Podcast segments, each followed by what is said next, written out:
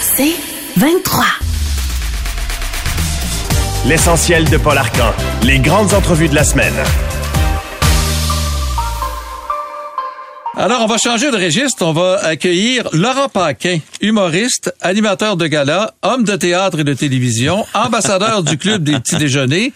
Euh, il est en tournée avec la pièce Le Dîner de con et il présente un nouveau one-man show et un livre pour enfants. Laurent Voilà. Paquin, bonjour. Beaucoup de choses. Oui, et là, je viens de faire euh, la liste.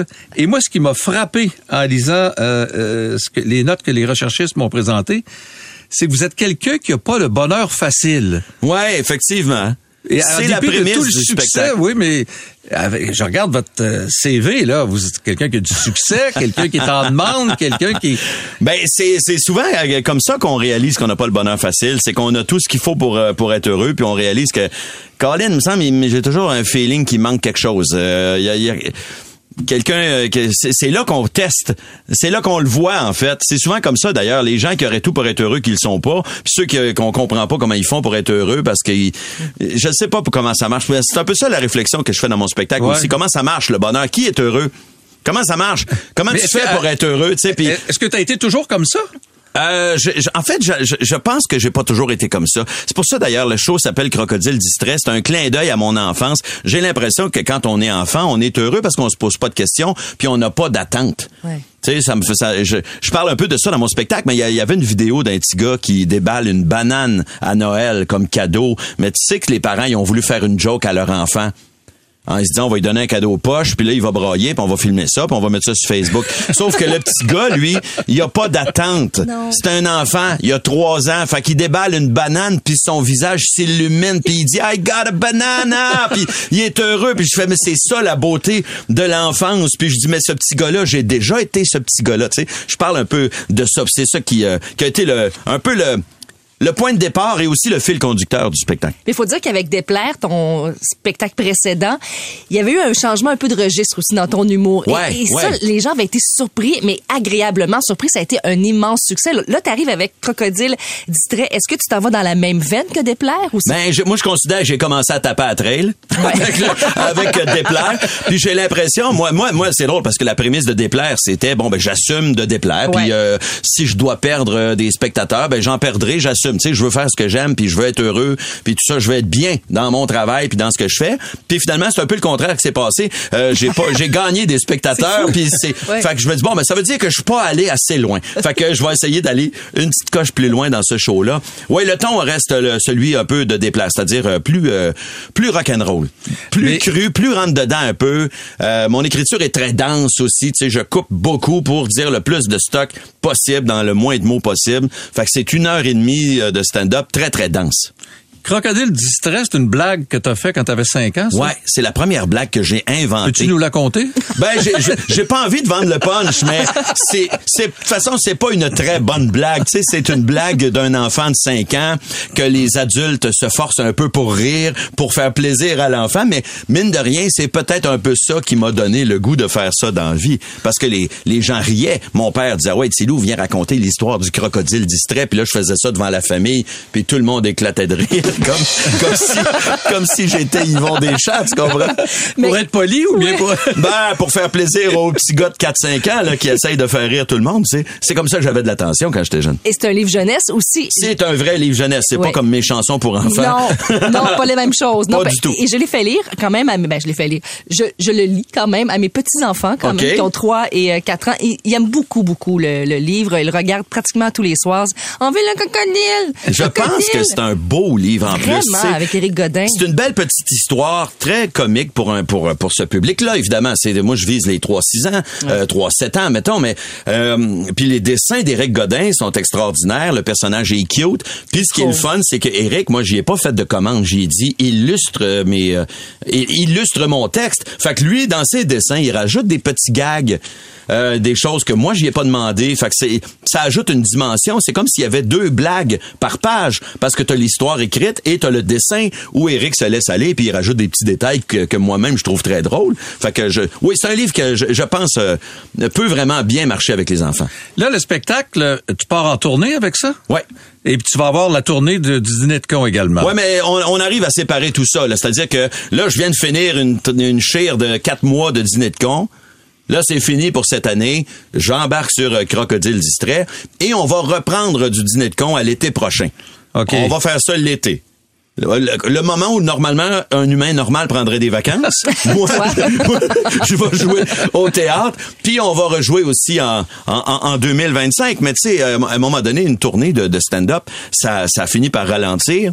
Puis le dîner de con, on a eu tellement de fun à le faire que quand euh, on était en répétition, puis on avait tellement de plaisir, j'ai dit à André, moi, je pense que je vais avoir euh, envie de continuer à jouer cette pièce-là quand ma tournée va, va achever, euh, si jamais vous avez des ouvertures pour rejouer, je le ferai encore. Puis Normand D'Amour a dit, moi, je jouerai ça jusqu'à la fin de mes jours. Ah, Puis. André, il a dit, vous allez Ouais. jouer ça tant que ça va vous tenter de le jouer. Fait que c'est, c'est comme ça que ça s'est passé. Fait que j'ai, j'ai, je je suis content d'embarquer dans ma tournée, mais je sais qu'après ma tournée, je manquerai pas d'ouvrage. Mais c'est il y a un risque à faire une pièce de théâtre tirée d'un film qui a été extrêmement populaire. Euh, culte, même. Moi j'en ai oui, moi j'en ai vu une pièce de théâtre là. Nomme-la, nomme-la, Alain. Vas-y. Écoute, c'était qu'est-ce qu'on a fait au bon Dieu? Et honnêtement, j'avais vu le film, j'avais trouvé ça la- le premier là, Ouais. le premier film, j'avais trouvé ça extraordinaire. La pièce ri. était moins... euh, c'était pas à la hauteur du film. OK, OK. C'est c'est puis c'est ça là, je me disais, tu sais, tu joues une pièce là puis tu as raison, c'est un film culte, le dîner de con. Ouais, Tout le ouais, monde ouais. connaît les répliques là-dedans là. C'est c'est pas gros. Mais écoute, écoute, euh, le, le succès du dîner de con est exceptionnel. Toutes nos salles sont pleines Ce qui est rare quand partout, même maintenant. oui. tout le temps. Euh, c'est, c'est, c'est fou raide. On a fait 15 shows euh, au mois d'octobre. là. Les 15 étaient complets. On commence déjà, on a déjà des soirs complets en 2024, puis 2025, ça va très très bien. Fait que le show marche vraiment bien. Puis c'était aussi une pièce de théâtre avant d'être un film. OK. C'est- ce qui fait que nous, on part du texte de la pièce de théâtre. La pièce avait déjà fait Et son... non euh, pas du scénario de film là. c'est ça, exactement. Fait que la pièce a déjà fait ses preuves en tant que pièce de théâtre. Puis ça a été joué pendant des années avant d'être un film. Euh, puis ce qu'on fait, nous, euh, c'est exactement l'histoire de la pièce, mais adaptée à la sauce québécoise. Puis pour vrai, ça rit.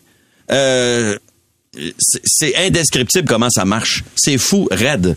Le duo que je fais avec Normand D'Amour, c'est vraiment, là, on- je, je- je suis pas gêné de le dire, on clenche euh, tous les duos comiques. euh, on peut se comparer avantageusement à n'importe quel autre duo comique. L'épais puis le straight man, là. Normand Ouais. D'Amour et moi, c'est, on a un fun incroyable. Mais ta carrière de comédien a pris de la place aussi beaucoup dans les dernières années. Oui, de plus en plus. Oui. Ben, euh, j'ai l'impression que comme j'ai pas fait d'école de théâtre, puis j'ai pas euh, des antécédents d'acteur tant que ça, ça s'est fait juste bien tranquillement. Mais à mesure que je vieillis, puis que oh un petit rôle ici, oh un petit rôle là, j'ai l'impression qu'il y a de plus en plus de gens qui font. Non non, il est bon, euh, Paquin. Finalement, euh, tu sais, je joue dans la série Le Bonheur, puis je reçois énormément de très très bons commentaires.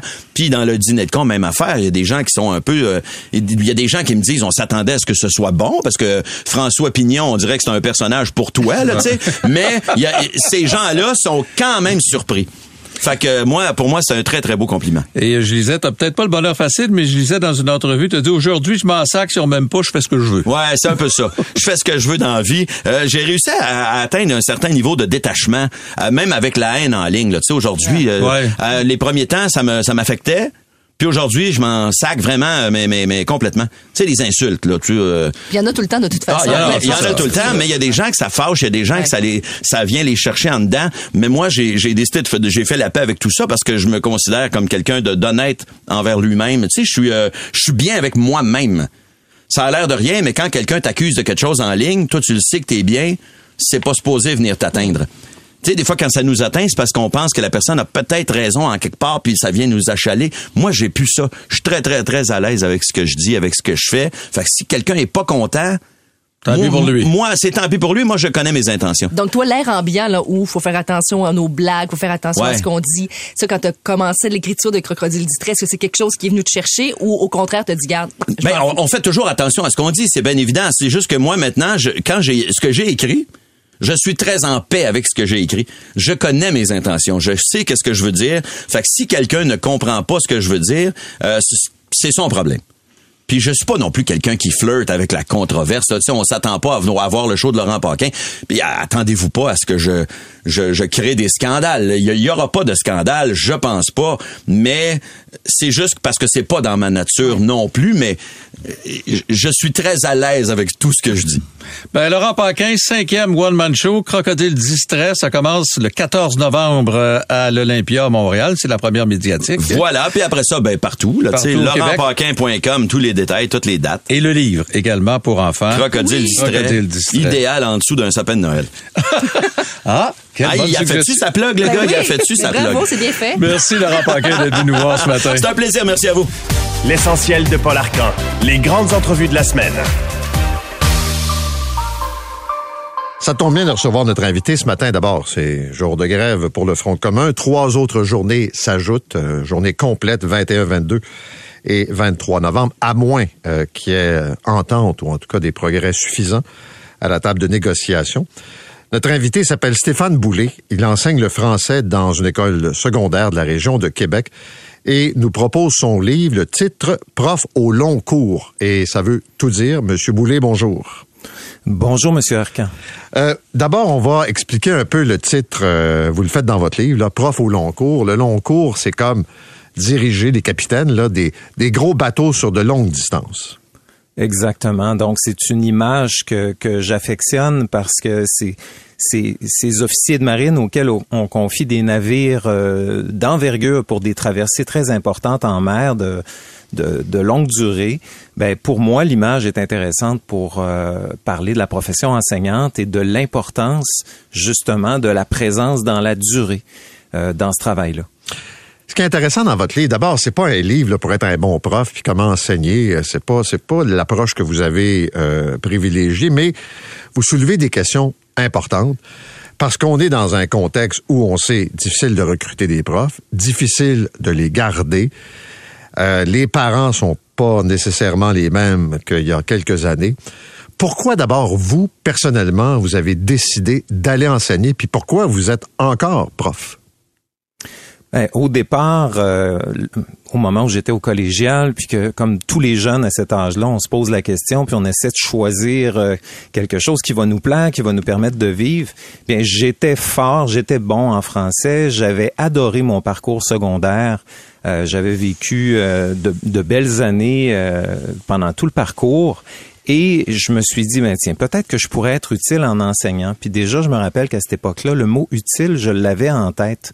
Parce que je me disais, dans un monde idéal, si en plus de gagner des sous et d'être capable de vivre, si en plus je peux être utile à des gens, euh, il me semble que ce serait formidable. Donc, c'est vraiment ce qui m'a amené à l'enseignement.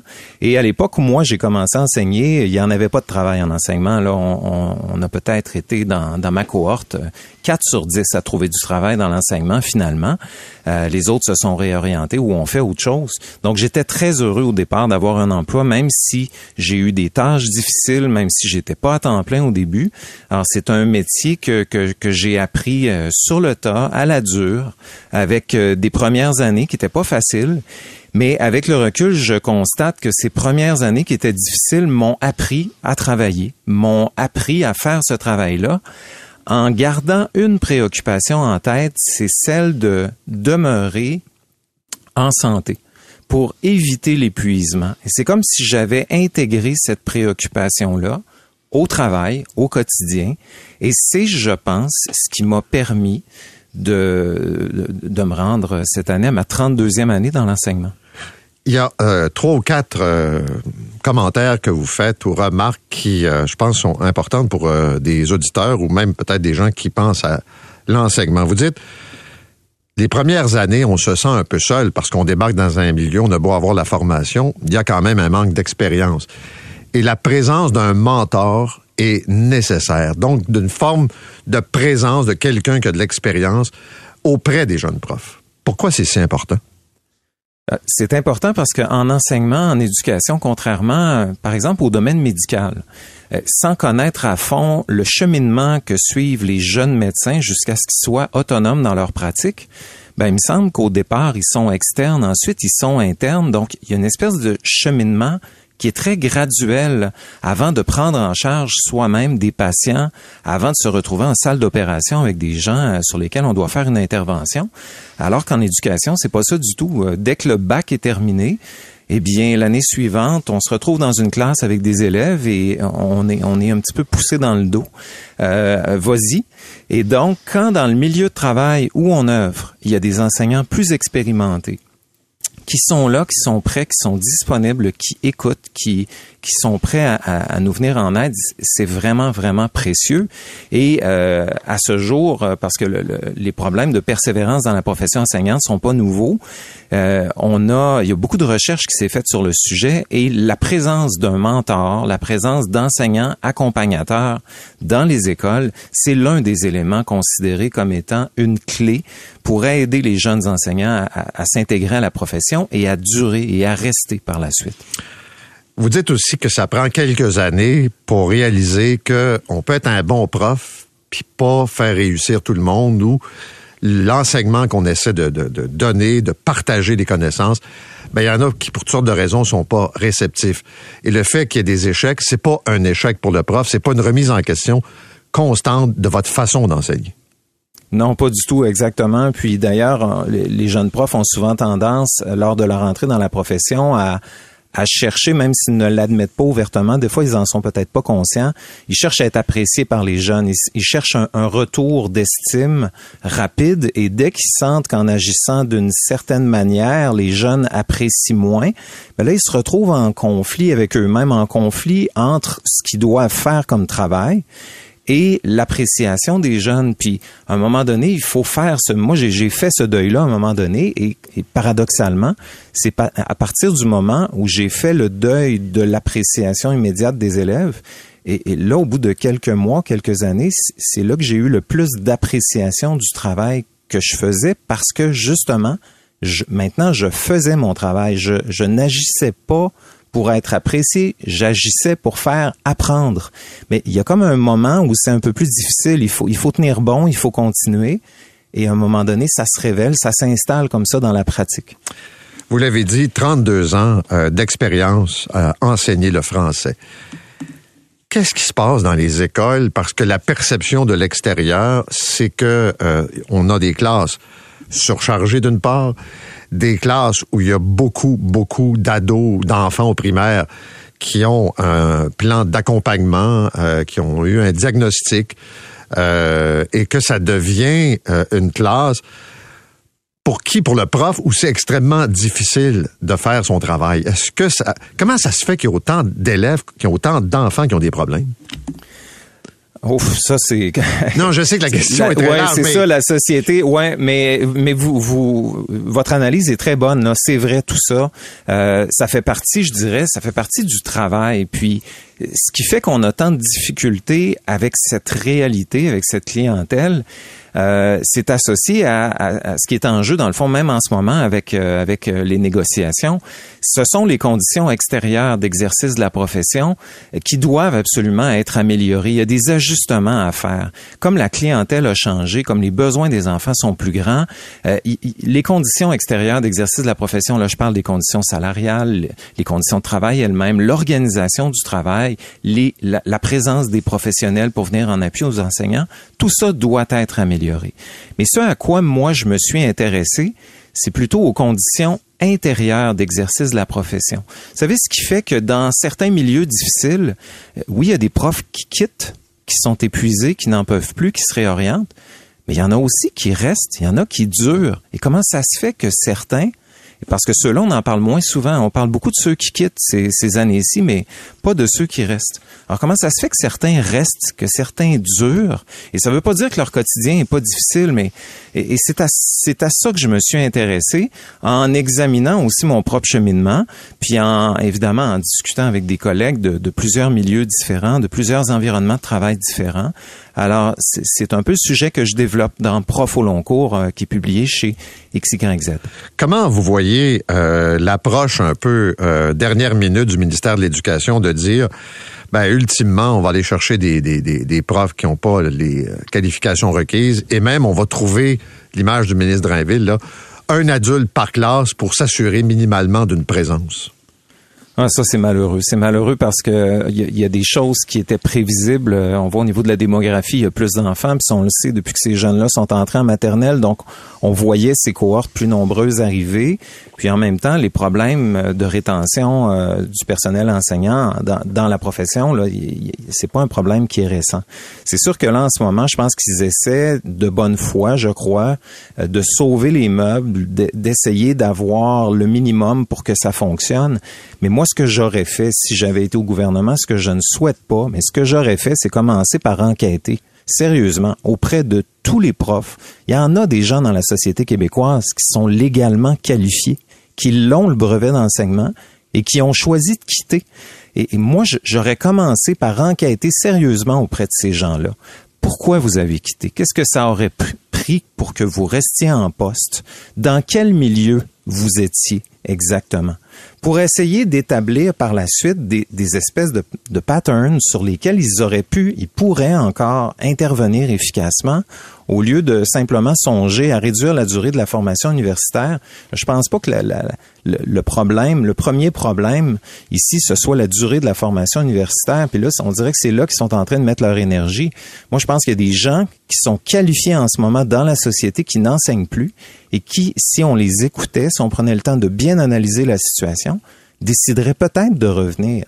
Et de, parce que initialement, quand on fait ces études-là, c'est qu'il y a un, il y a une flamme qui est allumée en nous. Il y a quelque chose qui nous intéresse dans la profession. Alors, comment ça se fait que euh, qu'on a laissé cette, cette flamme-là s'éteindre? La question, on peut la, la poser en examinant les conditions extérieures d'exercice de la profession, mais on peut aussi la poser en examinant comment on choisit de vivre ce travail-là au quotidien, mais de l'intérieur. Parce que ces, mots-là que j'utilise, extérieur, intérieur, font référence à extérieur, c'est des choses qu'on ne contrôle pas, des choses sur lesquelles on n'a aucune prise, ce qui dans le livre j'appelle ce qui ne dépend pas de soi, mais il y en a des conditions qui peuvent nous aider à, à- à affronter le quotidien, puis même à avoir du plaisir à enseigner. Et ça, c'est ce qui dépend de soi, c'est les conditions intérieures.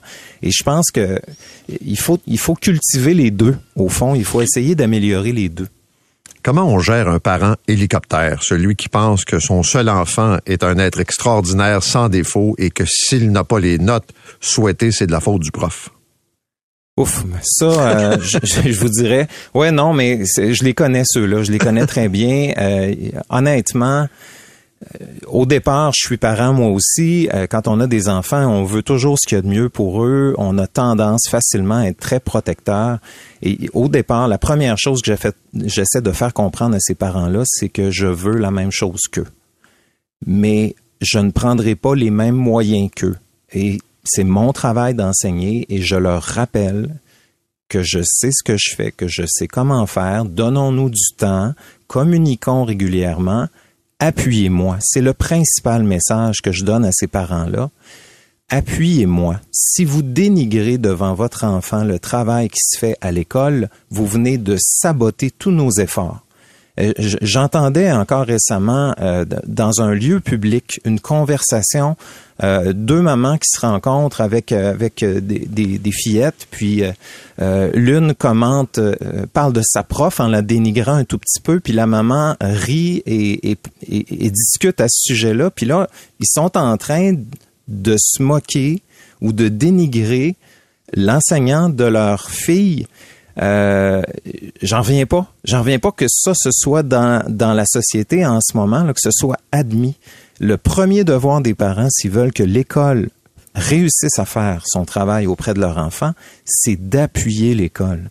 Puis il y en a beaucoup malheureusement qui manquent d'appui à l'égard de l'école. Des fois c'est un manque d'appui actif comme ce que je viens de décrire, mais d'autres fois c'est un manque d'appui passif. Par exemple, quand on sollicite les parents, on essaie de les rejoindre, on leur laisse des messages, on n'a pas de retour d'appel, on leur demande d'intervenir auprès de leur enfant en, posant tel ou tel geste, ils ne le font pas. Donc ça aussi, ça nuit. Alors mon premier, pour bien répondre à votre question, là, la première chose que je fais avec ces parents-là, c'est de leur rappeler que je, je suis, je fais équipe avec eux et que j'ai d'abord besoin de leur appui pour qu'on arrive à quelque chose ensemble. Monsieur Boulay, merci beaucoup d'avoir été avec nous.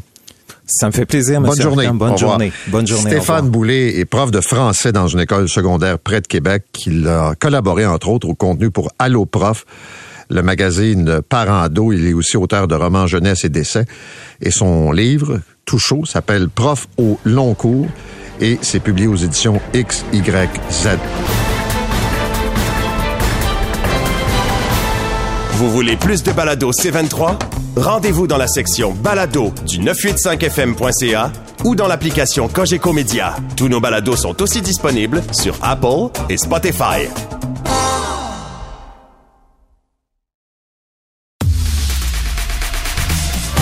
L'essentiel de Paul Arcan. Les grandes entrevues de la semaine. On va parler euh, des changements climatiques. Je pense que depuis les derniers mois, même des gens qui n'étaient pas très, très convaincus euh, ont fait une certaine prise de conscience. On l'a vu, des températures à la hausse, des euh, événements extrêmes. Et vous avez ce matin trois ou quatre nouvelles qui, je pense, sont importantes à partager. D'abord, vous avez le groupe, l'Observatoire Copernicus, qui nous dit que le mois d'octobre 2023, partout dans le monde, ça a été le plus chaud à jamais et que euh, c'est un cinquième record mensuel d'affilée avec les impacts, c'est-à-dire des périodes évidemment de sécheresse ou de grande humidité, des euh, désastres naturels, des feux de forêt, on a vu ça ici. Autrement dit, partout dans le monde, ces événements se sont multipliés. Premier constat. Le deuxième constat, c'est dans le New York Times où on apprend ce matin que la production des énergies fossiles par les grands producteurs, on pense aux Américains, on pense à la Russie, à l'Arabie saoudite, ne baisseront pas vraiment avant 2030. Nous sommes en 2023. Donc, la demande est forte et que la demande sera soutenue, après quoi on pense que ça pourrait baisser. Et puis, troisièmement, c'est le volet plus politique, vous avez le commissaire qui est à Ottawa, commissaire qui est responsable justement de voir les performances du gouvernement, qui est un commissaire à l'environnement et au développement durable, qui dit c'est à peu près certain que le gouvernement ne va pas atteindre ses cibles en matière de baisse de gaz à effet de serre et donc de sa lutte contre les changements climatiques. Patrick Bonnet est avec nous. C'est le responsable de la campagne Climat-Énergie pour Greenpeace Canada. Monsieur Bonnet, bonjour. Bonjour, M. Arcan. Euh, D'abord, le premier constat sur le mois d'octobre le plus chaud, là, je pense que je disais tantôt, même les plus sceptiques euh, commencent à être convaincus. Oui, il faut comprendre cette année est particulière en ce sens qu'on a le phénomène El Niño. On a toujours ce phénomène aux 2 à 7 ans. Et avec El Niño vient une accélération ou un réchauffement supplémentaire de la planète qui s'ajoute au réchauffement général en raison des changements climatiques. Donc oui, 2023 est en ligne pour devenir l'année la plus chaude. Ce qui est particulièrement frappant avec octobre 2023, c'est qu'il est de 0,4 degrés plus chaud que le record précédent. 0,4 degrés Celsius c'est énorme quand on sait que chaque fraction de degré amène des impacts supplémentaires. Donc cette tendance, elle est lourde. Est-ce que ça va redescendre? Évidemment, à long terme, ça va continuer ce réchauffement-là, mais il faut comprendre que cette année, c'est un peu une année sur les stéroïdes en raison d'El Niño et ça reste très inquiétant. Mais même quand il n'y a pas El Niño, on a vu quand même une augmentation des cas euh, de phénomènes extrêmes. Là, de, de, de, on a vu des ouragans, on a vu des sécheresses, on a vu des récoltes complètement noyées. Euh, cette tendance-là, elle est lourde elle est lourde et si on regarde euh, l'objectif de l'accord de Paris, il existe et c'est pas pour rien, c'est de limiter le réchauffement planétaire à 1,5 degré Celsius parce que la science, elle nous dit très clairement que au-delà de ça, on a en effet une augmentation inquiétante des événements climatiques extrêmes. Et là, ce qu'on constate cette année, on l'a vu au Québec, au Canada, mais un peu partout sur la planète, au niveau des feux de forêt, au niveau des sécheresses, c'est que ces événements-là arrivent très rapidement et que les populations, malgré les mesures d'adaptation, elles ne sont pas suffisantes, ces mesures-là, pour que les populations s'adaptent. Donc, il y a une nécessité de réduire les émissions, mais il y a aussi une réalité où on a les deux pieds dans les changements climatiques et ça prend des mesures d'adaptation beaucoup plus importantes qu'on ce qu'on pensait devoir mettre en, œuvre. OK. Euh, J'allais vous dire, avec les deux autres nouvelles, c'est-à-dire le maintien quand même d'une production élevée d'énergie fossile par les grands producteurs et le fait que notre commissaire au fédéral nous dit c'est clair qu'Ottawa serait euh, encore en voie de raster sa cible. C'est parce que c'est pas faisable, c'est inatteignable. Comment, quelle conclusion on peut tirer? Il faut comprendre que le Canada a une cible et, cette cible-là pour 2030, là, elle est même pas assez ambitieuse par rapport à ce que la science dit. La science dit qu'au niveau mondial, faut réduire les émissions de gaz à effet de serre de près de moitié d'ici 2030. Près de 50 dans les même pas sept prochaines années. Et le Canada ne vise pas ça. Et en plus, il n'a pas de plan pour atteindre sa cible qui est pas assez ambitieuse. Le plan actuel, il est déficient à plusieurs égards, mais surtout parce qu'il ne s'attaque pas à la principale source d'émissions au pays, qui est la production de pétrole et gaz. C'est presque 30% des émissions. Et malgré les promesses de 2021 de M. Trudeau de plafonner les émissions dans la production de pétrole et gaz, on est à la fin 2023 et on n'a même pas encore vu le règlement du gouvernement. Donc le commissaire dit très clairement, le plan actuel ne fait pas le travail. Il doit être bonifié, à commencer par le secteur pétrolier et gazier. Et là, malheureusement, on va de retard en retard au niveau du gouvernement fédéral. Et c'est ça qui est inquiétant. On voit qu'au lieu d'augmenter les mesures de réduction d'émissions, on va à reculons au niveau du gouvernement fédéral. Et, ça, ben, c'est à commencer par le principal problème, pétrole et gaz, mais aussi le secteur des transports, le secteur des bâtiments, où dans les bâtiments, on a vu une augmentation des émissions. Donc, ça prend un peu plus, en fait, pas un peu plus, beaucoup plus de sérieux, des mesures chiffrées. Et, et c'est la principale mesure du commissaire, c'est que si le gouvernement n'a pas de plan chiffré qui permet d'être hors de tout doute certain qu'on va atteindre notre cible, c'est sûr qu'on va la manquer. Et ça se passe au Canada, mais dans le monde aussi. Vous parliez de l'augmentation de la production. C'est presque deux fois plus de production de pétrole, gaz et charbon au niveau mondial qui est prévu que ce qu'on devrait voir. C'est énorme, deux fois plus d'ici 2030. Mais Monsieur Bonnet, euh, comment pourrais-je formuler la question? Monsieur Trudeau est parti d'un discours euh, qui a séduit les Canadiens pour son premier mandat on regarde les décisions, les toutes dernières décisions. Vous le dites, il n'y a pas vraiment une attaque contre l'industrie pétrolière. Il vient de faire une culbute sur la taxe carbone pour satisfaire son électorat dans les provinces de l'Atlantique. Il a beau nous dire qu'il va planter des arbres avec M. Guilbeault, là, c'est pas très, très convaincant comme stratégie. Ben, non seulement c'est pas convaincant, mais c'est surtout que quand on regarde au niveau, et j'en parlais tantôt, il faut réduire de moitié les émissions d'ici 2030. Et l'Agence internationale de l'énergie, elle dit, et c'est pas Greenpeace, là, l'Agence internationale de l'énergie, elle dit, d'ici 2035, des pays développés comme le Canada doivent réduire leurs émissions de près de 80 donc, le discours de M. Trudeau et, M. Guilbeault qui le porte également, là, il ne fonctionne pas parce qu'il ne regarde pas la science, parce qu'il ne donne même pas la vérité au niveau des gens que écoutez, si on n'est pas sérieux, ben l'augmentation des feux de forêt, par exemple, c'est certain qu'on va en avoir encore plus. Donc c'est ça qui est inquiétant parce qu'il se drape de vert, mais quand on regarde dans les gestes, dans les dires, il n'y a pas de reconnaissance de la science et il n'y a pas de volonté politique pour s'en prendre au secteur pétrolier gazier qui, disons-le, fait des profits mirobolants, record actuellement, qui est responsable de 90% des émissions de CO2 au niveau mondial, ce sont les combustibles fossiles. 90% Donc, si on ne s'attaque pas à ce problème-là principal, on n'y arrivera pas. Et c'est la principale critique du commissaire. Et là, euh, on a beau nous sortir n'importe quel discours, ça nous prend une réglementation pour le secteur pétrolier et gazier. Ça fait depuis 2021 qu'on l'attend. Et le Canada s'en va encore une fois aux Nations Unies pour la COP 28, la conférence des Nations Unies sur le climat, et n'a pas de plan entre les mains, n'a pas de volonté de réduire dans le secteur pétrolier et gazier. Et c'est un secteur, juste les sables bitumineux, la production de sables bitumineux, c'est plus que toutes les émissions de gaz à effet de serre du Québec, juste les sables bitumineux. Donc oui, on doit faire des efforts partout, mais actuellement, il y a des, des efforts disproportionnés qui sont demandés aux autres secteurs parce que le secteur pétrolier gazier plombe le bilan canadien et ça, c'est directement en lien avec le lobby pétrolier gazier qui est encore très fort à Ottawa et qu'on ne sait pas pourquoi, mais M. Trudeau est encore en train de l'écouter et faire des demi-mesures, voire ne même pas en faire. Merci, M. Bonnet. Bonne journée. Au plaisir, bonne journée. Patrick Bonin est le responsable de la campagne Climat-Énergie pour Greenpeace Canada. Je vais ajouter un truc ce matin. C'est euh, Thomas Gerbet de Radio-Canada qui nous apprend que Québec a renoncé à forcer les euh, Nordvolt euh, et autres consommateurs d'électricité, les géants qu'on subventionne à coût de centaines de millions, d'acheter des produits et des services et de la matière première au Québec. Tu sais, souvent on a dit on donne notre ressource et les produits sont transformés ailleurs. Duplessis était comme ça, tu sais. La tonne de cuivre, c'était tant, puis après ça, bon, ben, ce qu'on faisait avec le cuivre, le Québec en profitait jamais.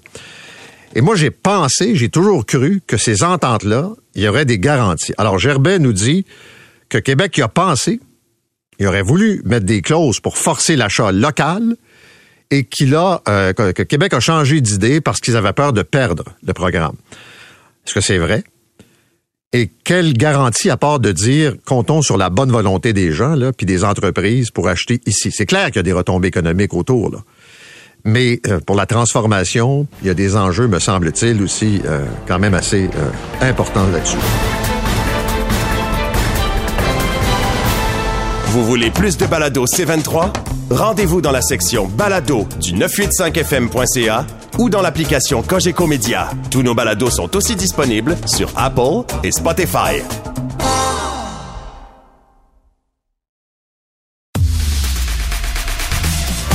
L'essentiel de Paul Arcan.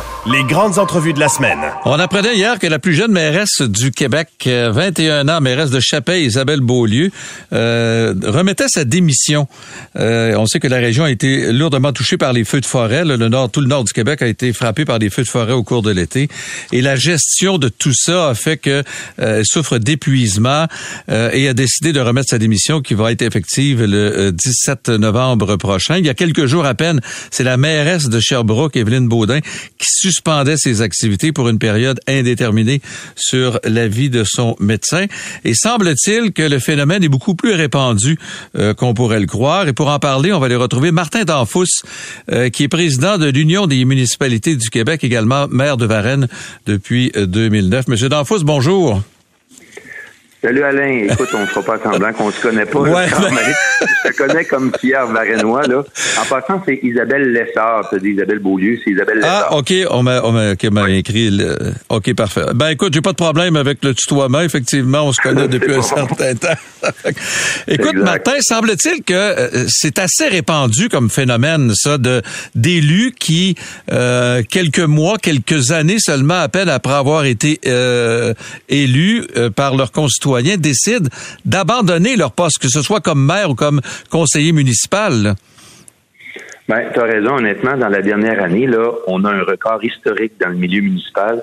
Il y a plus de 300 élus qui ont remis leur démission. Ça, honnêtement, là, on n'avait jamais, jamais vu ça. Puis, il est clair que la pression est plus grande. Tu sais, je le vois, là, je suis maire, Alain, depuis 14 ans à Varennes, et je la vois, la différence du, du travail qu'on a à accomplir aujourd'hui et les responsabilités. Puis, tu sais, on le dit souvent, le milieu municipal, c'est le gouvernement de proximité. Et les gens ont le réflexe de se tourner vers nous en premier.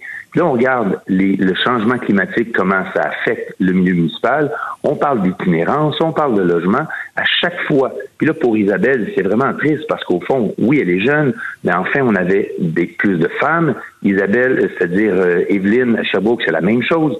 C'est difficile de recruter des plus jeunes, c'est difficile de recruter des femmes, mais pauvre Isabelle, dans un contexte de feu de forêt où elle doit vider sa ville pour aller à Chibougamau. Après, c'est Chibougamau qui doit quitter. Honnêtement, là, c'est un stress hallucinant. Ça a été malheureusement trop pour elle. Euh, Est-ce qu'il y a un phénomène en particulier qui explique ça ou c'est un ensemble de cas? Parce que je sais qu'à un moment donné, vous avez fait une sortie il y a quelques semaines euh, à propos du harcèlement que subissaient les élus municipaux. Est-ce que ça aussi, j'imagine, ça entre en ligne de compte? Ben, tu as tout à fait raison. C'est sûr que la progression du rôle du milieu municipal est important. Mais honnêtement, quand on embarque là-dedans, les gens vont dire, ouais, mais vous deviez vous attendre un peu à ça. Mais honnêtement, jamais on pensait qu'il y avait autant de régies. Les OBNL, à Varennes, j'ai 53 OBNL, la CMM, la RTM, la MRC, table des préfets, il y en a beaucoup. Mais tu as raison, il y a 14 ans, les médias sociaux existaient à peu près pas. Aujourd'hui, il y a des spotted villes partout. Mais ce qui est le pire, Alain, dans tout ça, là, c'est qu'il y a beaucoup de faux comptes qui se créent. Les gens se cachent derrière des images de petits minous, là. Puis là, il il y a de la haine, il y a euh, des agressions verbales comme on n'a jamais, jamais reçues. Puis malheureusement, je suis convaincu que le contexte de la pandémie a ex- exacerbé ce phénomène-là. Fait qu'honnêtement, il y en a pour qui c'est vraiment trop, puis ils tirent la plug, malheureusement. Est-ce que les maires, surtout les plus jeunes, sont bien préparés à la tâche? Honnêtement, c'est difficile parce qu'au fond, comme tu le sais, il n'y a pas de cours pour devenir maire. tu reviens avec le background que tu as. Bon, écoute, tu le sais, j'étais denturologiste avant. Il y en a qui peuvent être avocats, qui peuvent être urbanistes. tu as des fois des fonctions qui viennent t'aider un peu, mais la réalité, tu l'apprends beaucoup sur le terrain et ça dépend beaucoup aussi de la qualité de ton personnel administratif. Et plus tu es une petite municipalité comme Chapet, mais moins tu as de personnel. C'est pas rare de voir des municipalités de 500, 1000 habitants, puis ils n'ont pas de staff. Fait que c'est vraiment, le maire doit être, écoute, un, maire à, devoir tout faire et ça devient très exigeant. D'être bien entouré, c'est la clé. J'ai le privilège de l'être à Varennes, mais malheureusement, c'est pas toujours facile partout. Il y a de plus en plus de jeunes élus. Est-ce que justement l'âge fait pas que c'est peut-être plus difficile pour ces gens-là étant donné la tâche qu'ils ont à accomplir et peut-être le je veux dire entre guillemets le manque d'expérience de la vie qu'ils ont là? Ouais, ça pourrait. Là. C'est sûr que l'on parle d'Isabelle Lessard. Elle est arrivée en poste à 21 ans. Ce sont les exceptions. Mais c'est sûr que l'on on regarde plusieurs nouveaux élus qui sont arrivés, mais Regarde, Catherine Fournier, elle a un bagage extraordinaire avant d'arriver. Mais elle avait fait de la politique avant aussi, là. Ben c'est ça. C'est pour ça que c'est pas juste une question d'âge. Tu peux avoir un bagage incroyablement valable. Bruno Marchand, euh, ce qu'il a comme bagage, c'est pas juste une question d'âge. Honnêtement, là, la qualité des nouveaux maires qui sont arrivés, qui sont plus jeunes, sont exceptionnels.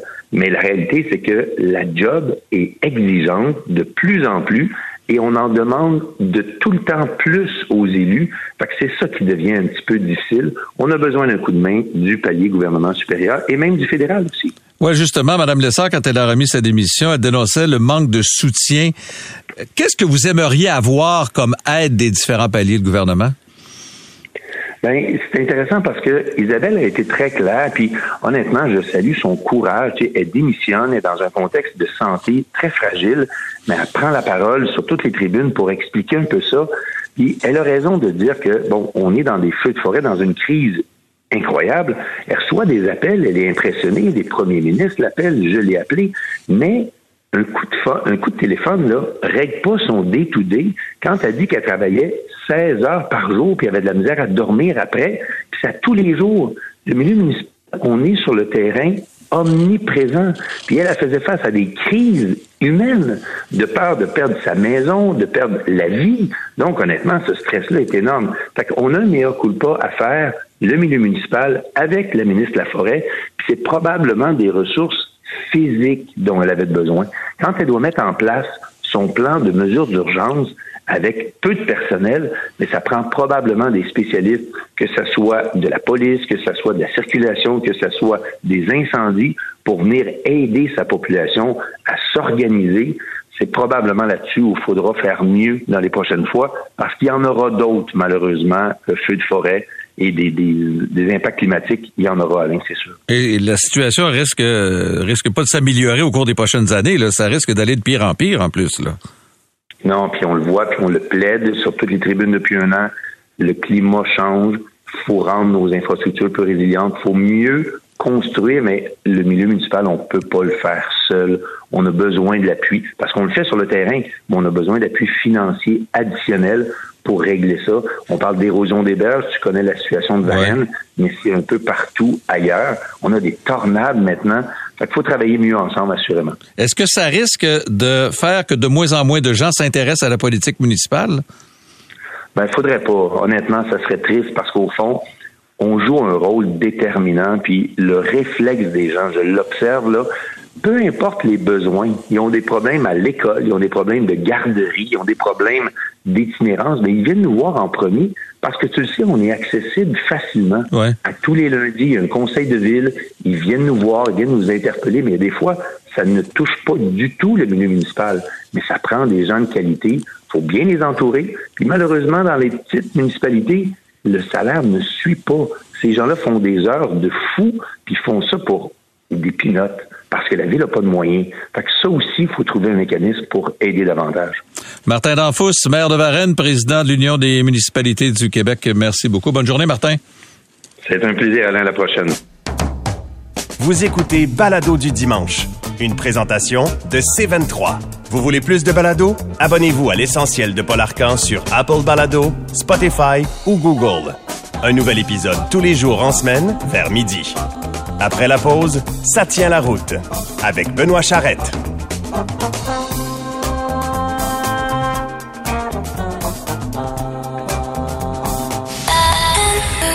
C'est 23.